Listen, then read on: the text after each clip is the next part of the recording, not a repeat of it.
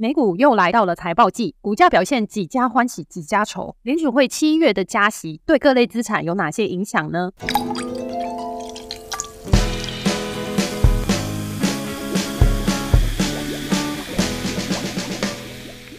各位投资朋友们，你们好，欢迎收听周三居酒屋，我是 Cindy。上周最重要的事情就是美国联准会的利率决议了。符合市场预期的加息了一码，而且会议之后，鲍威尔的发言呢、也是比较偏向鸽派的发言。不仅美股短暂回调之后又继续上攻，中国的股市也表现得非常亮眼。时间来到七月底，是美国各大公司公布第二季业绩的时候，就来看看关注度最高的几家公司的财务表现。节目开始前，还是要要提醒各位注意交易的风险。本节目仅提供一般建议，并未考量您的财务规划。在交易前，请务必充分了解你所涉及的风险，那我们就开始今天的节目吧。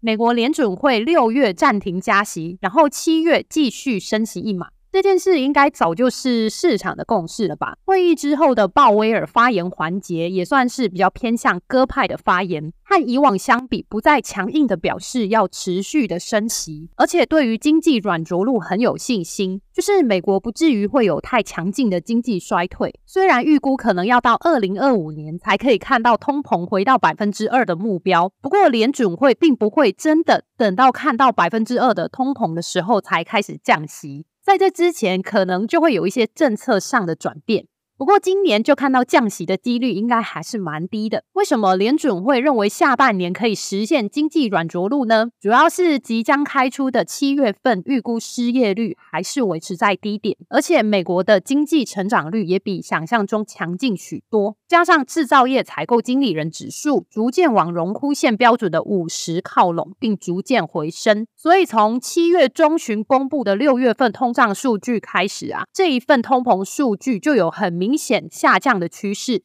而且很乐观的通膨数据公布以来，再加上这次联准会也释放出很乐观的消息，就让最近的市场呢实在是蛮乐观的。上周除了美国联准会的利率决议，还有欧洲和日本的央行会议。欧洲的制造业情况就不如美国了。最新的七月份制造业产出创下仅次于疫情期间的新低，所以这一次欧洲央行第一次透露出即将要暂停升息的讯号。而且从制造业细项的订单数据来看，未来几个月制造业的情况恐怕还会再更差。加上公司还在缩减招聘，经济太差，可能就会让欧洲央行放缓加息的力道，所以可能会破坏原本欧元对美元拥有的利差优势，对于欧元后续的上涨动能是有所影响的。另一个国家也是上周有开央行会议的日本央行，它也算是没有意外的继续维持一个宽松的大方向。不过对于直利率曲线的控制啊。原本在去年底把直利率曲线的区间控制放宽了，现在更进一步宣布控制的区间只是作为参考，未来的操作会更灵活。就造成日元短线的走势是震荡，然后偏贬值的。预期下半年日本还是会继续朝紧缩的路径前进，只是不会直接采取升息，可能会用其他的财政政策，或是停止扩张资产负债表的方式。像美国现在啊，很多债券到期以后，央行这边就不继续买新的债券，借由这样的方式间接达到缩减资产负债表的目的。而且这一次再度放宽直利率曲线的控制，不只是让日本十年期债券的殖利利率攀升，也连带影响了美债值利率，还有美元也跟着上升。再来看看亚洲另外一个重要的市场，中国。中国股市最近的走势也非常的强劲哦，尤其上周五，中国 A 五十指数直接突破了一万三千点。中国下半年有三件重要的国内还有海外的会议，分别是政治局、三中会，还有 APEC 亚太经济合作会议。首先登场的就是七月份的政治局，中国政府这次展现出对缓慢复苏的经济有更多的担忧，所以他们就采取了加大力度的改革政策，借此来。支撑国营企业还有民营企业，这次政策的亮点当然还有房地产。相比于过去啊，对于房地产的扶植比较着重在供给端，像是敦促烂尾楼继续完工。但是这次新端出来的政策，则是比较偏向需求端的，像是降低首付款的比率，还有松绑房屋的限制销售等等措施。另外，在货币政策方面，中国还有降息的空间，也可能会透过更多的财政政策的配合来度过下半年。经济缓慢复苏的情况。中国上半年的经济成长率有百分之五点五，二零二三全年保持增速百分之五，应该是没有问题的。只能说上半年大家对于中国经济保持着非常悲观的态度，过于悲观的预期可能就是推升最近股价大涨的原因。但即使低估的评价短期可以获得修复，但恐怕不能预期中国股市会有非常大幅度的反弹，甚至也无法预期说这个反弹的时间会持续的很久。看完各国经济状况之后，我们来看到个股的财报。七月以来呢，已经有好多家美国重要的企业都公布了最新的财务表现。从上周公布财报的 Meta。谷歌、微软到两周之前公布财报的网飞、特斯拉，还有台积电，今天就从他们主要业务的财务表现来观察整个产业的现况，还有未来的机会。首先是谷歌和 Meta，都是广告业务的领导者。在六月底，我们展望下半年产业趋势的时候，就有跟大家分享。广告业务已经见到复苏的迹象，下半年会是更好的趋势，可以从这一次谷歌还有 Meta 的财报当中获得印证。主要的广告来源是来自社群媒体上的广告收入，谷歌有 YouTube，Meta 则是有脸书和 IG。而且从消费者的信用卡刷卡数据也可以看出，数位广告市场在去年底已经出现逐底反弹的迹象，各大广告商纷纷加码增加广告购买的数量，有利于下半年谷歌还有 Meta 营收。继续成长，所以对这两家公司的股价还是持非常乐观看待的。尤其谷歌现在的估值还低于五年的平均，算是相对便宜的水准。Meta 的获利上一季从衰退回归到获利成长，而且还是大于百分之二十的成长率，算是非常亮眼的成绩。主要就是来自于裁员，还有节省各种行销和研发的费用。不过说到 Meta 最古老的业务，脸书，脸书的用户使用时数不意外的在持续放缓当中。因为现在实在是有太多社群媒体分散使用者的注意力了，像是 YouTube、抖音都是脸书很强大的竞争对手。我身边的朋友都会开玩笑说，脸书是老一辈的人还在使用的社群媒体。现在 Meta 不推脸书，而是大力发展 IG 里面的短影音 Reels。Real Side 今年第二季的成绩，不只是用户数快速成长，还有用户使用的时间也有明显的增长。IG 短影片有望成为 Meta 下一个重要的发展引擎。接下来看到谷歌，谷歌的搜寻引擎啊，营收依然是保持着很不错的成长，证明微软即使推出了结合 ChatGPT 的搜寻引擎并，但是对谷歌的影响呢，就是它的市占率也只有小幅下滑不到百分之一，仍然没有动摇它作为搜寻引擎霸主的地位。谷歌另一块。重要的业务与服务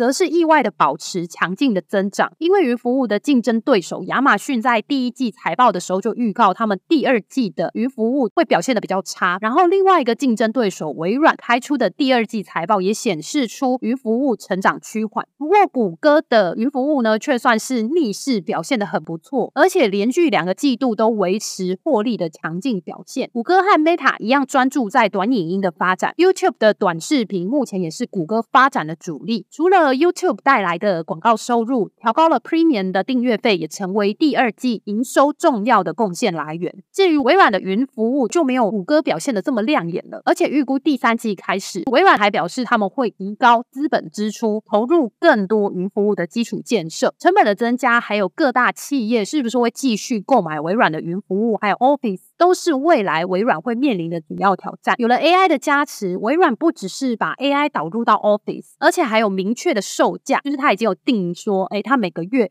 的订阅费会是三十美元，而且除了 Office 之外呢，还有提供给企业的云服务，也同样是有 AI 的加持。财报公布之后，虽然股价下跌，但还是撑在季线的上方，可见市场对于 AI 的信仰还是蛮坚强的。不过，我想微软推出的产品呢，还是有受到市场青睐的一个优势哦，因为相比于谷歌只能够给出说他们的产品要加入很多 AI 的使用，但是微软呢却是直接给出 Office 三六五 Copilot 的这个定。定价是每个月三十美元的订阅费，所以相较之下呢，市场可能是更喜欢这一种确定性很高，而且还有实际的价格可以去估算的应用。所以微软的股价很快又在下跌两天之后站稳在季线的上方。接下来是在财报之后大跌的两家公司，网飞还有特斯拉。其实网飞的第二季财报表现的不算太差，订阅数在低价广告方案还有抓共享账号的影响之下呢，是有大幅的成长。而且今年第一季的财报就有强劲的现金流，二零二三全年更可能因为最近好莱坞罢工事件的影响而减少内容支出，所以手上的现金可能更多。因此，网飞再度调高全年度的预估现金流。要说表现比较不好的地方，就是上一季的营收，还有对未来的营收展望不如预期。我觉得短期网飞去抓共享账号的政策，确实会引发一波退订潮。但是串流媒体和社交媒体一样，最重要的就是要吸引用户的注意力，增加用户停留在平台上的时间。网飞占据美国用户的使用时间，即使在越来越多竞争者加入串流媒体之后，它还是继续保持着行业霸主的地位。所以，我对于网飞股价表现呢，是保持着一个短空长多的态度。再来就是众所瞩目的特斯拉，股价同样在财报公布后大跌。不过，我觉得和网飞的情况有点像，属于短空长多的股价表现。因为今年以来不断降价去刺激交车量，薄利多销的方式造成毛利表现不如以往，可以说早就是大家预期当中的事情了吧。而且马斯克啊，他自己也知道目前的经济大环境就是对销售电动车非常不利的，所以在降价求销量的时候，早就知道最近几季的财报都不会太好看了。不过比起卖车的业务，像今年以来促成股价上涨的能源业务，还有自动驾驶，都会是未来驱动特斯拉股价继续上涨的重要动力。股价虽然在财报开出当天大跌百分之十，不过目前的价格还是守在两百六十美元，也还在季线的上方。短期股价维持在高位盘整，并不影响长期对于特斯拉看好的态度。最后再来讲讲台积电还有半导体。台积电上一季的财报营收大致符合预期，不过库存天数还在增加中，而且由于大部分的业务还是在消费性电子，也就是生活中我们会使用到的手机还有笔电这些产品，但是消费性电子的复苏比市场预期的还要更慢，连带影响了半导体的复苏也更慢。而且对于整个半导体产业的二零二三年全年展望，预期是一个小幅衰退的情况。然后晶圆代工的话呢，则是双位数的衰退。所以台积电对全全年的营收展望也不敢太过乐观看待。不过股价总是反映基本面，大约六到八个月去做反应。预期明年的半导体库存去化之后，就会看到明显的基本面改善。所以台积电 ADR 的股价呢，即使在财报公布之后，呢，有一个百分之五的大幅修正的幅度，但是并没有跌破重要的季线支撑，对于股价后续的表现还是持乐观看待。以上就是本集周三居酒屋的内容了。这周最精彩的财报就是 AMD、还有苹果、还有亚马逊的财报。我们还是会继续开放 Q&A，让大家随时可以留言跟我们讨论最新的想法和观点。可以在你习惯收听 Podcast 的平台直接留言，或是到我们的 IG、YouTube 留言发问都可以。不管是想要听哪一家公司的财报，或是对节目的内容有任何建议，都非常欢迎。喜欢我们的节目，请务必按赞、订阅、分享。每周带你掌握最新财经时事和投资机会。周三居酒屋，我们下周见了，拜拜。